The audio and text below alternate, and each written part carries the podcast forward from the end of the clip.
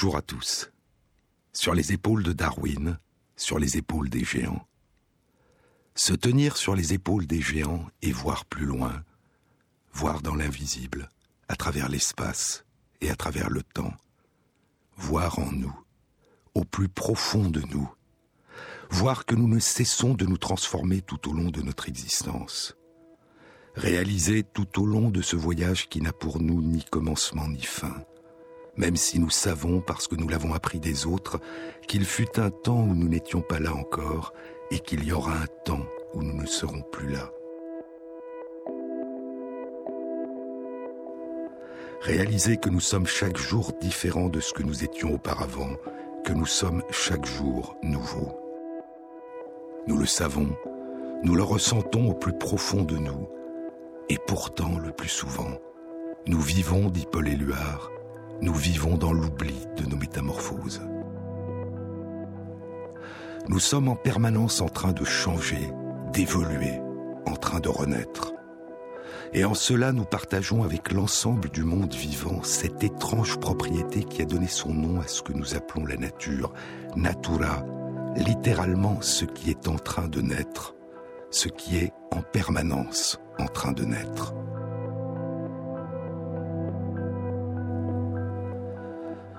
Au moment même où nous commençons à inscrire dans notre mémoire une trace de ce que nous avons vécu, certains des réseaux de cellules nerveuses qui composent notre cerveau se modifient en inscrivant ce souvenir en nous. Ce qui ne nous transforme pas ne nous laisse pas de souvenirs. Et pour cette raison, de manière apparemment paradoxale, si nous sommes capables de nous souvenir de ce que nous avons vécu, c'est parce que nous ne sommes plus les mêmes que lorsque nous l'avons vécu. C'est parce que ce que nous avons vécu nous a rendus autres. Je est un autre, disait Rimbaud. Toute mémoire, tout souvenir est la preuve vivante que je deviens constamment autre, que nous devenons constamment autres.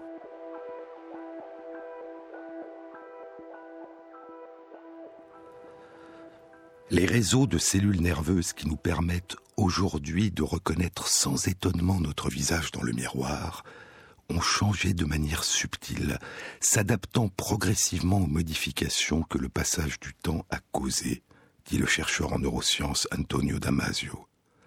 Si nous savons que c'est notre visage, que c'est de nous qu'il s'agit, c'est parce que nous avons en partie, confusément, oublié que notre visage a changé.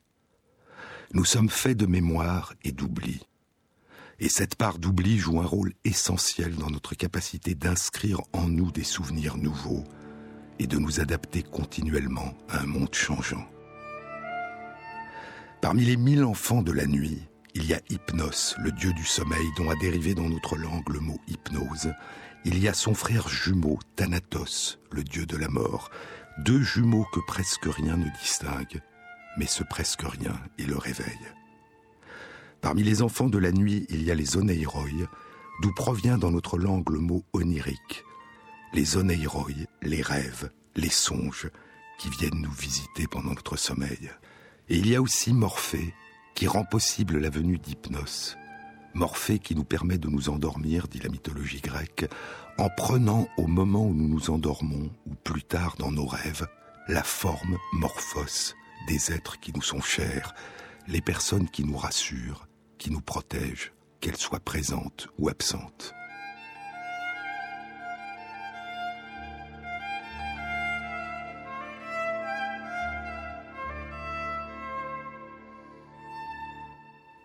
Si la nuit est la fille de chaos, écrit Alberto Manguel dans la bibliothèque La Nuit, si la nuit est fille de chaos, l'était ou l'oubli est sa petite fille.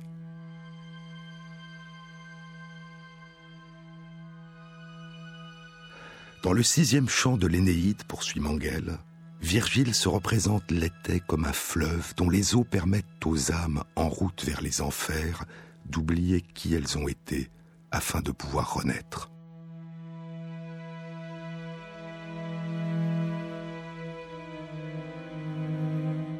Virgile a pensé l'Énéide comme un contrepoint à la plus grande épopée de l'Antiquité grecque, l'Iliade et l'Odyssée d'Homère. À la destruction de la ville de Troie par les Grecs, et au long retour du vainqueur de la guerre de Troie, Ulysse, parmi les siens à Ithaque, Virgile répond par l'épopée d'Énée le Troyen, fils d'Anchise et de Vénus, la déesse de la beauté, Aîné qui s'enfuit de la ville de Troie en flammes, portant son père sur ses épaules, traversant les mers, non pour rentrer chez lui comme Ulysse, mais pour fonder une nouvelle patrie, la nouvelle Troie, en Hespérie, en Italie, d'abord le royaume de Lavinium dans le Latium, puis de là, ses descendants fonderont la cité d'Albe la Longue, puis la cité de Rome. Et ainsi, c'est des ruines de Troie qu'Homère a fait sombrer dans l'oubli, que Virgile fait naître l'Empire romain. Le sixième chant de l'Énéide, le chant du milieu, le sixième des douze chants de l'épopée, est celui où Aîné descend aux enfers à la recherche de son père, Anchise. Et c'est Anchise qui lui fera découvrir le fleuve l'été, le fleuve de l'oubli, qui permet aux âmes des morts d'effacer le souvenir de leur vie antérieure.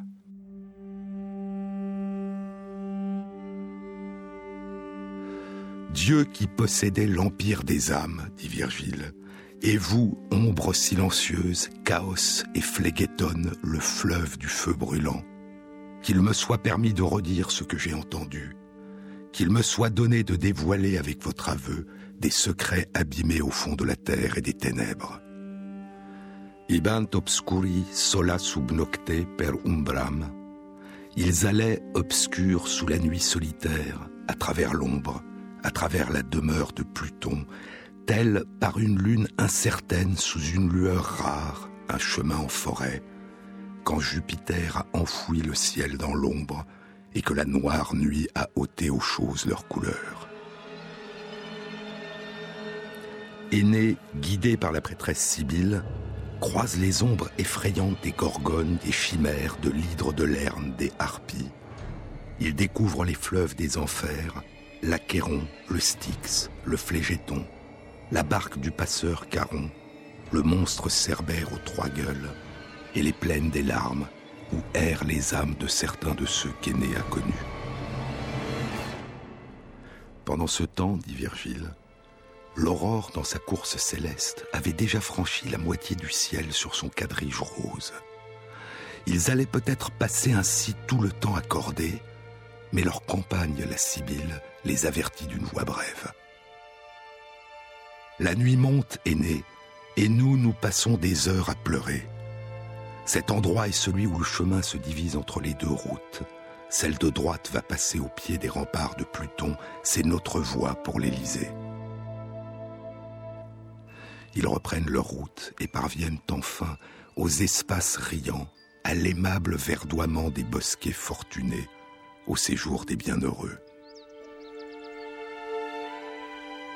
Un ciel plus large y revêt les campagnes d'une glorieuse lumière, et ils y ont leur propre soleil, leur propre constellation. Lorsqu'il vit Aîné qui se dirigeait vers lui à travers la pelouse, Anchise lui tendit l'une et l'autre main, mais des larmes coulèrent de ses yeux et un cri sortit de sa bouche. Tu es enfin venu. Elle a triomphé d'un dur voyage la piété que ton père attendait de toi. Il m'est donc donné, mon fils, de voir ton visage, d'entendre ta voix familière, d'y répondre. Oui, j'y songeais. Je pensais que cela arriverait. Je comptais les jours et n'ai pas été abusé de mon attente. Que de terre, que de vastes mers tu as parcouru avant que je puisse t'accueillir. Quel danger, cher fils, t'ont éprouvé. Et Aîné lui répond C'est toi, ô père, c'est ton image affligée qui me revenait sans cesse et qui m'a poussé à venir en ces lieux. Ma flotte est à l'ancre dans les eaux tyréniennes. Permets que je prenne ta main, ô père, et ne te dérobe pas notre étreinte. Tandis qu'il parlait ainsi, son visage était baigné de larmes. Il essaya trois fois de lui mettre les bras autour du cou, et trois fois, saisi en vain, l'image lui échappa, égale au vent léger, pareil au songe furtif. Alors Aîné voit dans l'enfoncement de la vallée un bois à l'écart, une forêt aux rameaux bruissants, et le fleuve l'été qui coule le long des paisibles séjours. Autour du fleuve voltigent des nations, des peuples innombrables. C'est comme quand, dans la prairie, un jour serein d'été, les abeilles se posent sur les fleurs diaprées, s'épandent autour des lys blancs, et que sur tout le champ résonne un sourd bourdonnement. Aîné, qui ne comprend pas, tressaille à cette vue soudaine et demande ce que cela signifie, quel grand fleuve il a devant lui, quelle foule couvre la rive en une longue file. Alors le vénérable Anchise lui dit Des âmes à qui le destin doit un second corps viennent boire aux eaux du l'été la liqueur d'insouciance et l'oubli sans fin. Oui, depuis longtemps je veux te parler d'elles, te les mettre sous les yeux. Ô Père, faut-il donc penser qu'il se trouve des âmes prêtes à partir d'ici pour remonter sous le ciel et retourner de nouveau dans l'épaisseur d'un corps? Oui, je vais te le dire, cher fils, je ne vais pas te faire attendre. Lorsque la vie les a abandonnés, les âmes sont purifiées par des épreuves pour être lavées des sédiments que le corps y a déposés. Après quoi, dit Anchise, on nous fait passer par le vaste Élysée. Seuls quelques-uns d'entre nous restons en ces campagnes riantes. Et telle Anchise, ces âmes bienheureuses y demeureront pour toujours, conservant intacts tous les souvenirs de leur vie terrestre. Mais les autres ne séjournent que pour un temps dans le vaste Élysée, jusqu'à ce que, une fois achevée, poursuit Anchise, cette longue journée qu'est le cycle du temps permette à la pensée céleste de retrouver sa pureté et au feu d'en haut sa simplicité.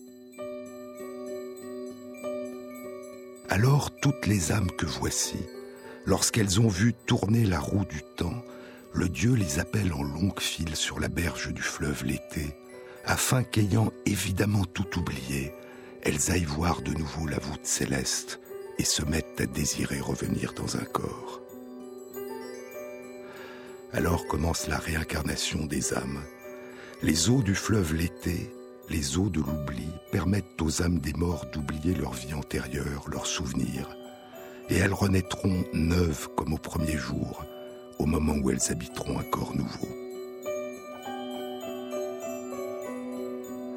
Puis Anchise désigne à son fils, parmi les âmes qui s'avancent en longue file vers le fleuve de l'oubli, celles qui se réincarneront dans sa descendance à venir. Et maintenant, dit Anchise, quelles descendantes attendent, quelles âmes illustres qui vont aller se ranger sous notre nom, je vais te l'annoncer et te faire connaître tes destinées.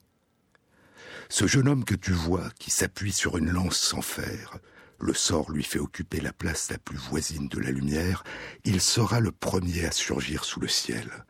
Ce sera Sylvius, un nom albin, le dernier né de tes enfants quand ta vieillesse, bien tard, ta femme Lavinia mettra au monde en un lieu sylvestre pour qu'il soit roi et père de roi, d'où notre descendance régnera sur Albe la Longue. Puis Anchise désigne un à un à son fils, la longue lignée de ses descendants à venir qui vont fonder la cité, puis l'empire de Rome. Il y en a tant. Il y a Romulus et Caton et Scipion, César et Pompée, Auguste. Et il y a aussi les artistes, les hommes de loi et les astronomes à venir. D'autres exécuteront plus délicatement des bronzes pleins de vie, je le crois volontiers. Ils tireront du marbre des figures vivantes. D'autres seront de meilleurs avocats D'autres décriront de leurs baguettes les mouvements du ciel. Ils diront le lever des constellations. Puis vient le temps pour Aîné de quitter l'âme de son père et de reprendre son périple sur la terre. Il existe deux portes du songe, dit Virgile. L'une, dit-on, est de cornes. Par elle sortent aisément les ombres véridiques. L'autre, d'un art achevé, brille du blanc éclat de l'ivoire, mais par là l'imane envoie sous le ciel les faux rêves. C'est là qu'Anchise, tout en parlant, raccompagne son fils ainsi que la Sibylle et les fait sortir par la porte d'ivoire. Ainsi se termine le chant 6 de l'Énéide, le chant du milieu de l'épopée, qui n'est, nous dit Virgile, qu'un songe, un faux songe.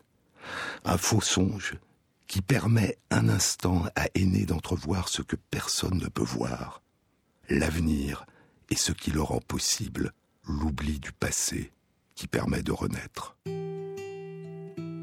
sur les épaules de Darwin, sur France Inter. Ah, ton cœur est sauvage, il ne répond pas. Toujours comme un sage aux nouveaux appâts. Quand l'esprit amoureux des filets tombe, parfois c'est du sérieux, parfois boum, c'est une bombe.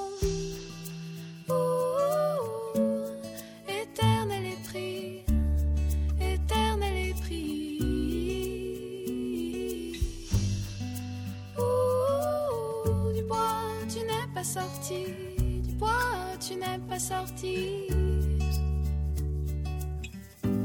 Oh, ton corps est rebelle, s'attache trop aux amours étincelles, un faux numéro. À l'affût d'une âme sœur et pas d'adolescente, pas d'enchérisseuse et pas d'inconstante.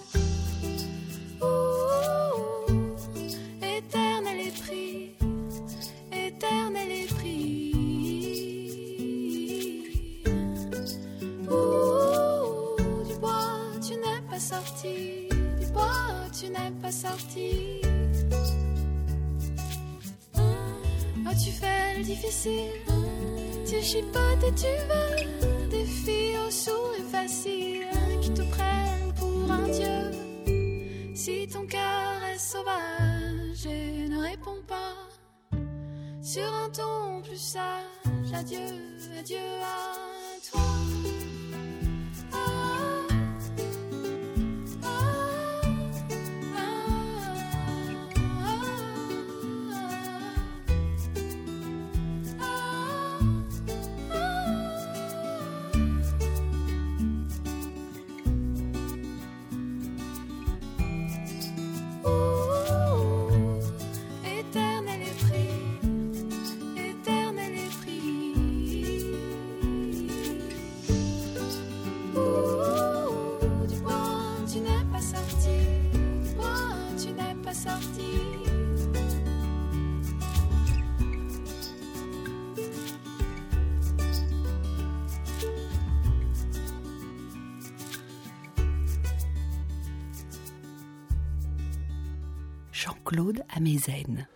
Le fleuve l'été nous accorde l'oubli, écrit Alberto Manguel, l'oubli de notre expérience et de notre bonheur, mais aussi de nos préjugés et de nos chagrins.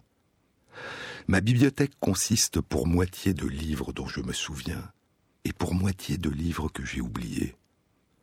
À présent que ma mémoire n'est plus aussi vive qu'autrefois, des pages s'évanouissent au moment où je tente de les évoquer.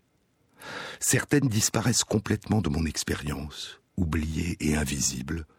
D'autres me hantent, tentatrices, par un titre, une image ou quelques mots sortis de leur contexte.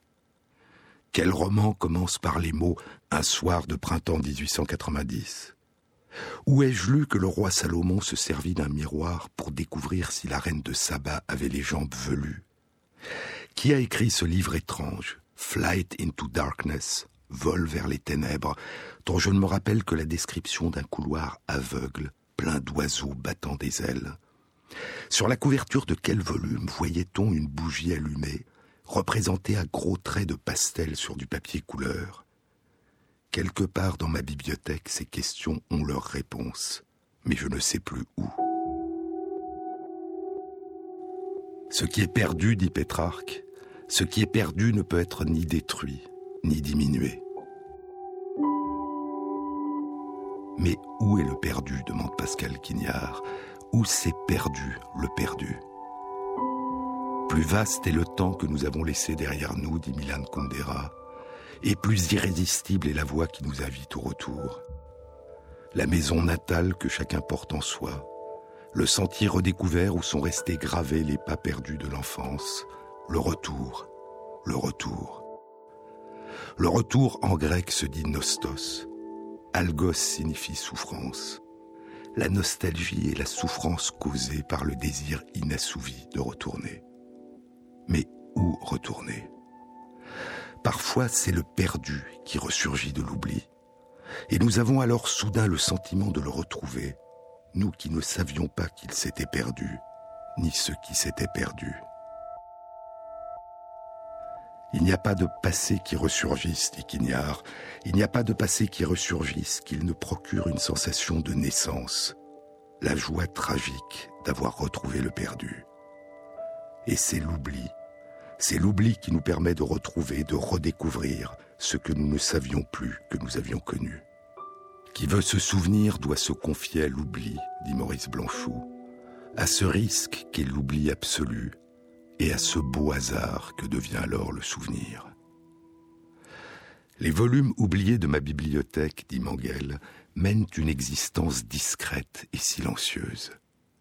Et pourtant, cet oubli dans lequel ils sont tombés me permet parfois de redécouvrir tel récit, tel poème, comme s'ils étaient totalement nouveaux.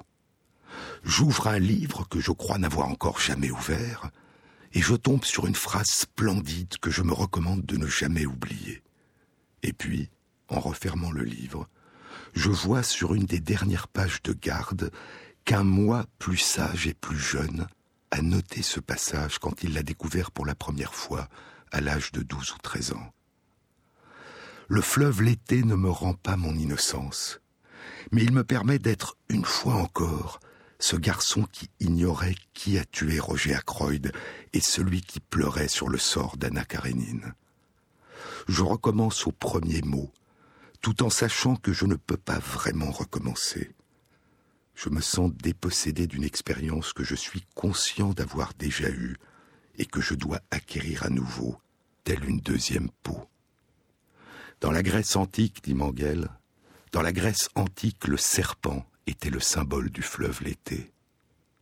La mue du serpent, la peau qui tombe, remplacée par une peau nouvelle.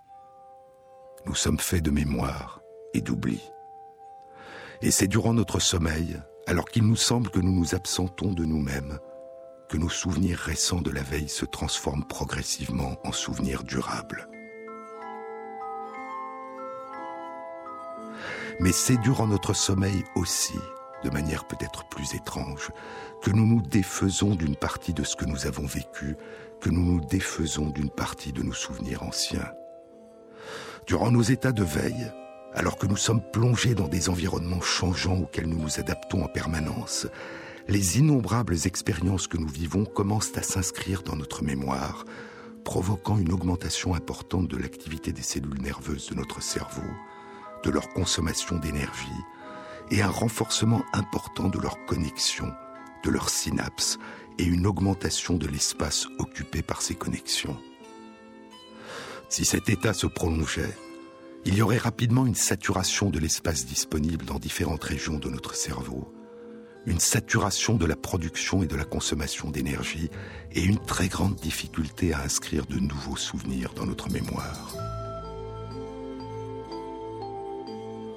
Et pendant que nous dormons, comme Pénélope, l'épouse d'Ulysse, attendant à Ithaque le retour de son mari, et pressée par les prétendants de choisir parmi eux un nouveau mari, comme Pénélope qui a dit aux prétendants qu'elle choisirait un mari quand elle aurait fini de tisser le linceul pour Laerte, le père d'Ulysse.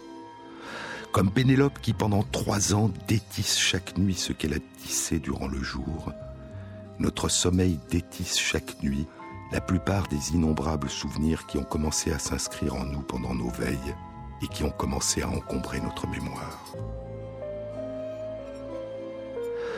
La nuit nous dicte sa tâche magique, dit Borges dans son poème Le Sommeil. La nuit nous dicte sa tâche magique, d'étisser les mailles de l'univers. Cette idée de détissage a été proposée par l'un des grands chercheurs sur le sommeil et la conscience, Giulio Tononi, avec Chiara Celali de l'Université de Wisconsin-Madison aux États-Unis. Ils en ont d'abord montré l'existence dans des études réalisées chez le rat et la souris, qu'ils ont publiées en 2008 dans Nature Neuroscience. Puis ils ont mis en évidence ce détissage chez la petite mouche du vinaigre, la drosophile, dans une étude publiée dans Science en 2011. Chez les souris comme chez les drosophiles, l'état de veille augmente dans de nombreuses régions du cerveau, le nombre et l'intensité des connexions entre les cellules nerveuses, et le sommeil a un effet inverse. Il diminue le nombre et l'intensité de ces connexions, il restaure la part d'oubli qui sera indispensable au réveil pour inscrire dans la mémoire des souvenirs nouveaux. Et ainsi, le sommeil participerait durant toute notre existence au tissage, au détissage et au retissage toujours recommencé de la mémoire et de l'oubli. Apprendre, c'est aussi oublier. C'est devenir autre. Et à mesure que nous apprenons tout au long de notre vie, notre cerveau aussi devient autre. Il y a dans les profondeurs de notre cerveau une petite région dont je vous ai souvent parlé. Elle a la forme d'un petit cheval de mer, l'hippocampe, et elle est indispensable à la mémorisation, à l'inscription en nous des souvenirs qui deviendront durables. Cette région de notre cerveau, essentielle à nos apprentissages, se renouvelle durant toute notre existence. Elle est probablement parmi toutes les régions de notre cerveau la seule qui continue à se renouveler durant toute notre vie adulte.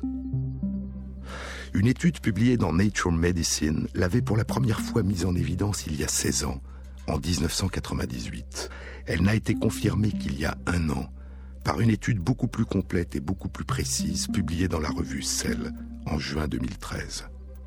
Les chercheurs avaient montré qu'il existe durant toute notre vie adulte un renouvellement d'un peu plus d'un tiers du nombre total des cellules nerveuses de l'hippocampe dans une région particulière de l'hippocampe qu'on appelle le gyrus denté. Chaque jour, en moyenne, durant toute notre existence, environ 700 cellules nerveuses naissent dans le virus denté et remplacent les cellules nerveuses qui meurent en nombre équivalent. Chaque année, près de 2% des cellules nerveuses de cette région de l'hippocampe sont remplacées par des cellules nouvelles, environ 250 000 cellules par an. Cette plasticité, ce renouvellement, ce rajeunissement constant d'une portion de notre cerveau joue probablement un rôle important dans nos capacités d'apprentissage. Depuis trois ans, des études réalisées chez la souris suggèrent que ce renouvellement d'une partie des cellules nerveuses qui composent l'hippocampe joue un rôle dans la fidélité et l'exactitude des souvenirs. Les cellules nerveuses les plus jeunes permettraient de bien distinguer entre eux, de bien faire la différence entre des souvenirs partiellement semblables, par exemple en ce qui nous concerne, de distinguer une rose d'un œillet, tout en nous souvenant que toutes deux sont des fleurs, ou nous souvenir non seulement que nous avons garé notre voiture dans un parking où nous la garons d'habitude, mais nous souvenir aussi à quelle place exactement nous l'avons garée la dernière fois. Et les cellules nerveuses les plus anciennes permettraient au contraire de créer des liens entre des souvenirs différents. Il s'agit d'un équilibre dynamique. Les cellules nouvelles, à mesure qu'elles prennent de l'âge, changent progressivement d'activité. Elles endossent le rôle des cellules anciennes, puis elles meurent et sont alors remplacées par de nouvelles cellules plus jeunes. Et ainsi, le renouvellement, le rajeunissement d'une partie de notre hippocampe joue un rôle important dans l'adaptation constante de nos souvenirs à des environnements complexes et nouveaux. Mais une étude publiée il y a trois semaines dans Science indique que ce rajeunissement joue aussi, comme le sommeil, un rôle essentiel dans l'oubli.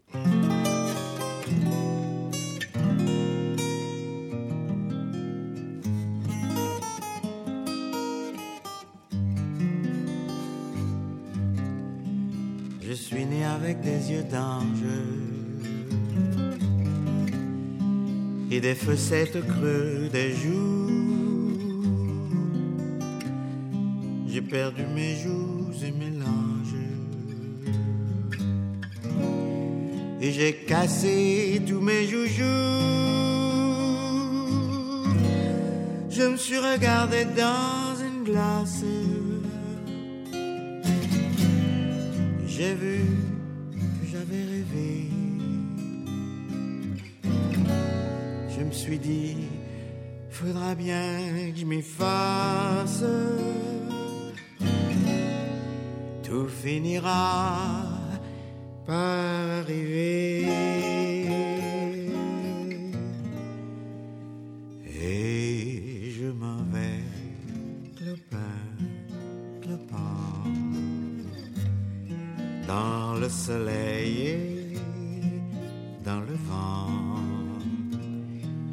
De temps en temps, le cœur chancelle. Il y a des souvenirs qui s'amoncellent je m'en vais, le pain, en promenant mon cœur d'enfant, comme s'envole l'hirondelle, la vie s'enfuit à tire d'aile, et ça fait mal au cœur d'enfant qui s'en va seul, clopin, clopin.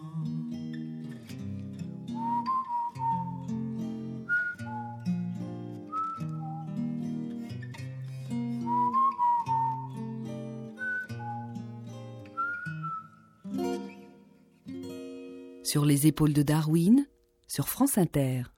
Des études suggèrent que les épisodes de stress pourraient provoquer une diminution ou une interruption du renouvellement, du rajeunissement de l'hippocampe dans notre cerveau. Ainsi, lorsque nous avons vécu un accident grave, une agression ou une catastrophe, une difficulté par la suite à faire la différence entre la situation de danger que nous avons vécue et une situation en partie semblable mais qui ne présente aucun danger, nous ferait revivre brutalement dans toute sa violence le souvenir de l'expérience traumatisante, dans des circonstances qui ne présentent pourtant aucun danger, ce qui favoriserait alors le développement d'un état d'anxiété chronique. Chez la souris, des études indiquent que le rajeunissement de l'hippocampe a pour effet de diminuer l'anxiété. Et toujours chez la souris, des études montrent que les médicaments antidépresseurs agissent en augmentant le taux de renouvellement des cellules nerveuses de l'hippocampe. S'il en était de même pour nous, cela expliquerait le délai de trois semaines qui s'écoule après le début d'un traitement antidépresseur avant que le traitement ne commence à faire de l'effet. Ces trois semaines de délai correspondraient au temps que prendrait le traitement pour stimuler une augmentation suffisante du renouvellement de notre hippocampe.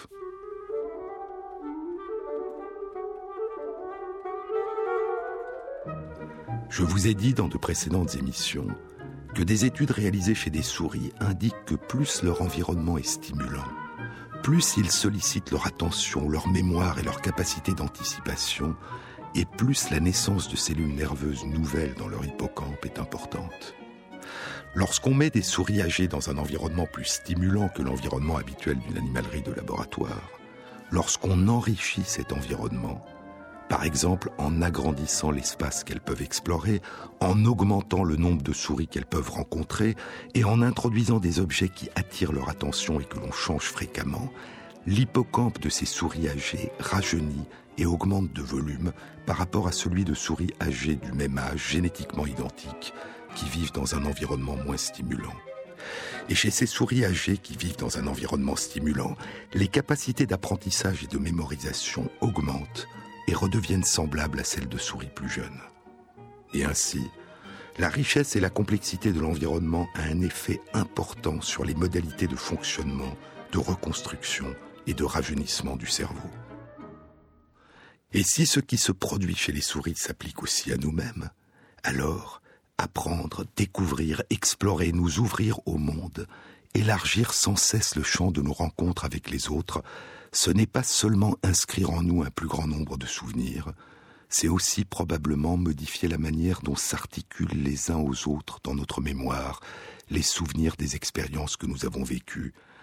C'est modifier la manière dont nous confrontons ces souvenirs au monde qui nous entoure et la manière dont nous nous adaptons à des environnements nouveaux. Si ce qui a été identifié chez la souris s'applique aussi à nous-mêmes, alors la vie que nous menons nous transforme au plus profond de nous. Alors, concluaient les chercheurs d'une étude publiée il y a un an dans Science, la vie que nous menons fait de nous ce que nous sommes. Les expériences que nous vivons et que nous inscrivons dans notre mémoire sculptent l'architecture de notre cerveau, et ces transformations retentissent à leur tour sur la manière dont nous nous projetons dans le monde. Elles nous font en permanence renaître sous une forme nouvelle. Mais apprendre, c'est aussi oublier en partie ce que nous avons appris auparavant. Et je vous disais qu'une étude publiée il y a trois semaines, en mai 2014 dans Science, suggère que ce renouvellement, que ce rajeunissement constant de notre hippocampe pourrait aussi jouer un rôle essentiel dans l'oubli. Cette étude a été réalisée par plusieurs équipes de chercheurs de l'Université de Toronto au Canada, animées par Sheena Jocelyn et Paul Frankland, en collaboration avec des chercheurs de l'Université Fujita au Japon. La question qu'ils avaient posée était la suivante. Le rajeunissement, le renouvellement de l'hippocampe qui permet de mieux apprendre, pourrait-il aussi favoriser l'oubli des souvenirs acquis avant la naissance des cellules nouvelles? La création de réseaux de connexions nouvelles entre les cellules nerveuses de l'hippocampe pourrait-elle déstabiliser, voire effacer, une partie des réseaux de connexions anciennes qui sont le support des souvenirs anciens L'étude a concerné des souris les chercheurs ont fait réaliser différentes formes d'apprentissage à des souris adultes. Et une fois que des souris adultes avaient réalisé l'un de ces apprentissages et s'en souvenaient, les chercheurs les ont séparés en deux groupes et ils ont exploré la durée du souvenir des souris de chaque groupe au bout d'une semaine, de deux semaines et ainsi de suite jusqu'à un maximum de six semaines. L'un des deux groupes disposait d'une roue dans laquelle les souris peuvent courir librement quand elles le peuvent, elles parcourent dans la roue de grandes distances jusqu'à 5 km chaque nuit. Les souris sont des animaux qui sont éveillés la nuit et dorment le jour. Et cet exercice physique a pour effet d'augmenter la production de cellules nerveuses nouvelles dans leur hippocampe. Les souris du groupe sédentaire conservaient le souvenir de leur apprentissage six semaines après l'avoir réalisé, alors que celles qui avaient couru l'oubliaient plus vite. Un traitement par des médicaments antidépresseurs qui augmentent, je vous le disais, la production de cellules nerveuses nouvelles dans l'hippocampe avait le même effet que la course. Les souris traitées, après leur apprentissage, l'oubliaient plus vite que les souris non traitées. Les chercheurs ont ensuite exploré des souris génétiquement modifiées de telle sorte que l'ingestion d'une molécule particulière supprime la production de cellules nerveuses nouvelles. Chez ces souris adultes, comme chez les souris adultes non génétiquement modifiées, l'activité physique après un apprentissage, le fait de courir dans une roue, ou un traitement antidépresseur favorisait à la fois la production de cellules nerveuses nouvelles dans l'hippocampe et l'oubli de l'apprentissage. En revanche, lorsque ces souris génétiquement modifiées recevaient, dès le lendemain de leur apprentissage, la molécule qui a pour effet de supprimer la production de cellules nerveuses nouvelles, et qu'elles pratiquaient la même activité physique ou recevaient le même traitement antidépresseur, elles se souvenaient de leur apprentissage six semaines plus tard. Ainsi, chez des souris adultes, le rajeunissement de l'hippocampe après un apprentissage favorise l'oubli de cet apprentissage et un blocage du rajeunissement de l'hippocampe après un apprentissage favorise la persistance du souvenir.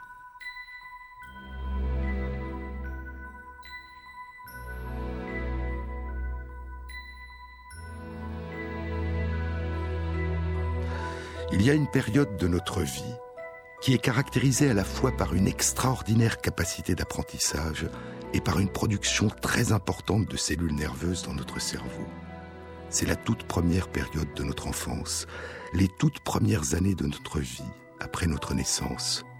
Et cette période est suivie d'un oubli profond, d'une forme d'amnésie qu'on appelle l'amnésie infantile, l'incapacité de nous souvenir consciemment de tout ce que nous avons vécu avant l'âge de deux ans ou trois ans, voire de quatre à cinq ans. Notre langue, notre langue maternelle, nous n'avons plus de souvenir de la période où nous l'avons apprise, et nous n'avons plus le souvenir de l'avoir apprise. Et c'est peut-être parce que nous avons oublié que nous avons dû l'apprendre, que nous nous la sommes appropriée au point de croire qu'elle a toujours été la nôtre, notre langue dans laquelle nous pensons et parlons et que nous comprenons, comme si elle avait toujours fait partie de nous, comme si elle ne nous avait jamais été étrangère. Nous savons qu'il y a eu un avant, mais il nous demeure inatteignable. Qui étais-tu, petit homme? demande Paul Auster dans son dernier beau livre, Reports from the Interior, Excursion dans la zone intérieure. Qui étais-tu, petit homme? Comment es-tu devenu une personne capable de penser? Et si tu étais capable de penser, où tes pensées t'ont-elles mené? Déterre les vieilles histoires, Gratte autour de toi pour trouver ce que tu peux, puis élève les tessons vers la lumière et examine-les. Fais-le. Essaye de le faire.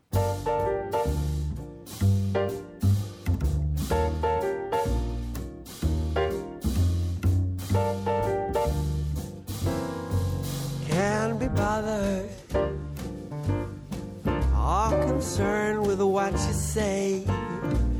It's the same old line I've heard each time you've gone astray. I've been too easy going in the past for my own good. Allowed you to keep mistreating me the way no true love should. Can't be bothered. Don't expect my sympathy. My heart's gone cold. You lost that old time. Hold on me. You've wronged me once too often. Now it's time to tell you the score is goodbye, baby. I can't be bothered no more.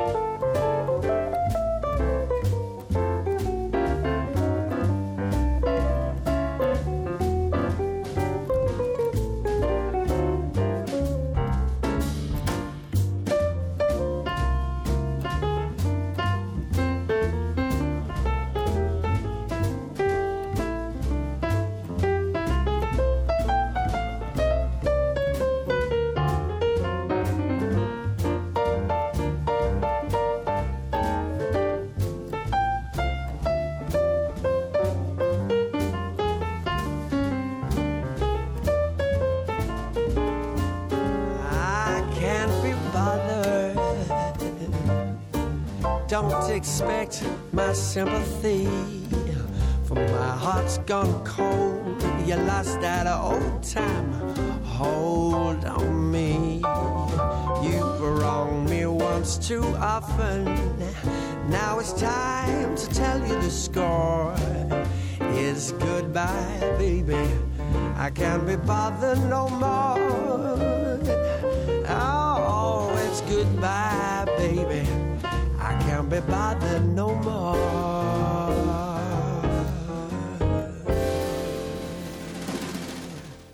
Sur les épaules de Darwin, Jean-Claude Amezen, sur France Inter. Au commencement, écrit Paul Auster, au commencement tout était vivant.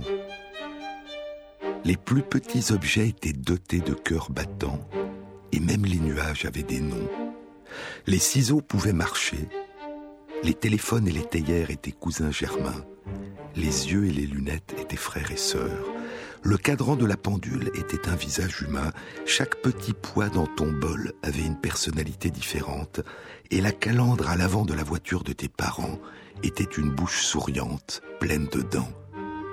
Les stylos étaient des dirigeables, les pièces de monnaie des soucoupes volantes, les branches d'arbres des bras. Les pierres pouvaient penser, et Dieu était partout. Tu ne peux pas te souvenir qu'on t'ait fait la lecture, et tu ne peux pas te souvenir non plus avoir appris à lire. Au mieux, tu peux te rappeler avoir parlé à ta mère de quelques-uns des personnages que tu affectionnais, des personnages qui se trouvaient dans des livres, livres qu'elle devait donc t'avoir lus, mais tu n'as aucun souvenir d'avoir tenu ces ouvrages entre tes mains, aucun souvenir d'être assis à côté de ta mère ou couché à côté d'elle pendant qu'elle montrait du doigt les illustrations et te lisait à haute voix les mots de l'histoire. Tu ne peux pas entendre sa voix, tu ne peux pas sentir son corps près du tien. Si tu fais suffisamment d'efforts, cependant, en fermant les yeux assez longtemps pour te plonger dans une sorte de semi-transe, tu peux juste à peine réussir à faire réémerger l'impact que certains contes avaient en toi, En particulier Hansel et Gretel, qui était celui qui t'effrayait le plus, mais aussi le nain tracassin et Rapunzel, ainsi qu'un vague souvenir d'avoir regardé des images de Dumbo, de Winnie l'ourson et d'un petit dalmatien nommé Piwi. Mais l'histoire à laquelle tu étais le plus attaché, quand la nourriture se faisait rare, Benjamin empruntait un peu de chou à son beau-frère, Pierre Lapin, le frère de Flopsy. Mais parfois, Pierre n'avait rien à offrir. Alors tant pis, au revoir. Dans ces cas-là, les lapins Flopso traversaient le champ et allaient fouiller une décharge à côté du potager de Monsieur MacGregor. Celle que tu connais encore à peu près par cœur, ce qui veut dire qu'on a dû te la lire des dizaines et des dizaines de fois, c'était Pierre Lapin, le conte de Béatrix Potter, l'histoire du pauvre vilain petit Pierre, le fils rebelle de Madame Lapin, et de ses mésaventures dans le potager de Monsieur MacGregor. Tes premières pensées, vestiges de la manière dont petit enfant tu vivais à l'intérieur de toi-même. Tu ne peux te souvenir que de certaines d'entre elles, bribes et morceaux isolés, brefs éclairs de reconnaissance qui surgissent en toi de manière inattendue, à certains moments, au hasard, emmené par l'odeur de quelque chose, ou le toucher de quelque chose, ou la manière dont la lumière tombe sur quelque chose, dans le ici et maintenant de ta vie adulte. Du moins, tu penses que tu peux te souvenir, tu crois que tu te souviens, mais peut-être que tu n'es pas du tout en train de te souvenir, ou que tu es seulement en train de te souvenir d'un souvenir plus tardif de ce que tu crois avoir pensé dans ces temps lointains qui sont maintenant quasiment perdus pour toi.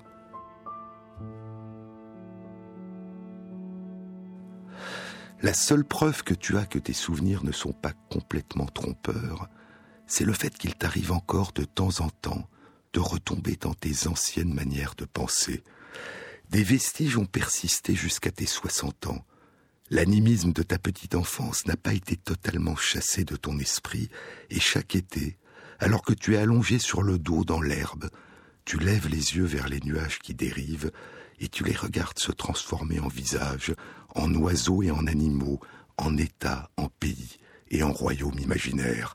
Les calandres des voitures te font toujours penser à des dents, et le tire-bouchon est toujours une ballerine qui danse.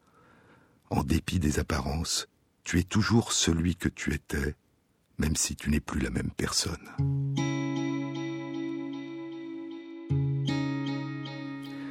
Il y a un phénomène psychique qui s'est jusqu'ici dérobé à toute explication, écrivait Freud il y a un siècle, dans le second de ses trois essais sur la théorie sexuelle, dans un chapitre intitulé Amnésie infantile. J'entends par là l'amnésie singulière qui cache à la plupart des hommes les premières années de leur vie jusqu'à l'âge de 6 à 8 ans. Cette amnésie infantile qui fait de l'enfance un passé pour ainsi dire préhistorique il ne nous est pas encore venu à l'esprit de nous étonner de cette amnésie, poursuit Freud, mais nous aurions de bonnes raisons de le faire. Et Freud propose que c'est le refoulement hors de la conscience des pulsions sexuelles de la petite enfance qui serait le moteur du refoulement hors de la conscience de l'ensemble des souvenirs de la petite enfance et donc la cause de l'amnésie infantile. Mais se pourrait-il, plus simplement, que l'amnésie infantile soit liée à la production particulièrement importante de nouvelles cellules nerveuses dans le cerveau et dans l'hippocampe durant les premières années de notre enfance. Cette amnésie de la toute première enfance qui se produit non seulement chez nous, mais aussi dans de nombreuses espèces animales. Les chercheurs ont exploré la durée du souvenir d'un apprentissage chez des souris âgées de deux semaines, un stade de développement comparable à celui d'un petit humain âgé d'environ un an, à ce stade, la production de cellules nerveuses nouvelles dans l'hippocampe est maximale. Ces bébés souris, contrairement aux souris adultes, oubliaient leur apprentissage au bout d'une semaine. En revanche, les bébés souris génétiquement modifiés chez qui l'ingestion d'une molécule empêche la production de cellules nerveuses nouvelles conservaient plus longtemps le souvenir de leur apprentissage. D'une manière générale, L'étude indique que plus la production de cellules nerveuses dans l'hippocampe est importante après un apprentissage, et plus rapidement l'apprentissage est oublié.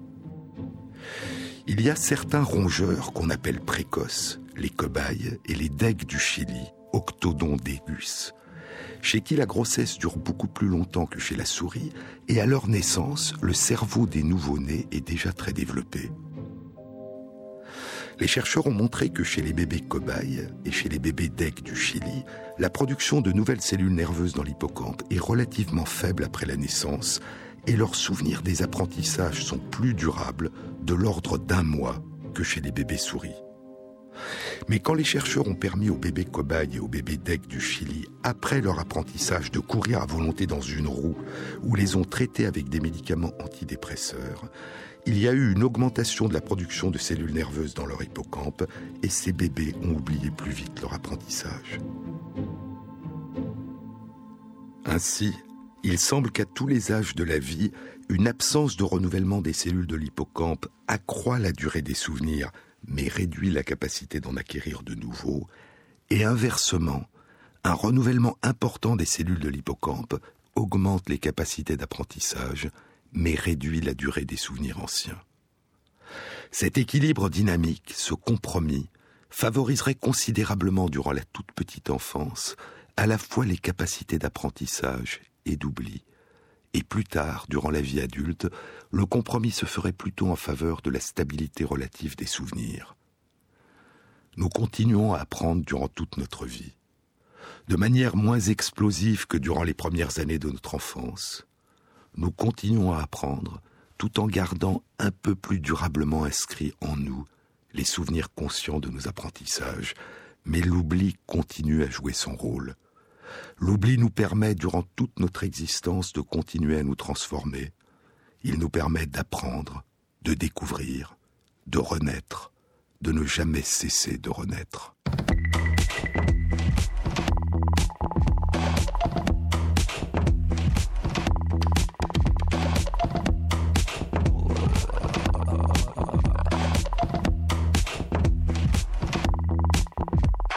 Cette émission a été réalisée par Christophe Imbert, avec à la prise de son Ricky Jonza, au mixage Pierre-Yves de Rolin et Jean-Baptiste Audibert pour la programmation des chansons. Et merci à Christophe Magère qui intègre sur la page de l'émission, sur le site franceinter.fr, les références aux articles scientifiques et aux livres dont je vous ai parlé. Bon week-end à tous, à samedi prochain.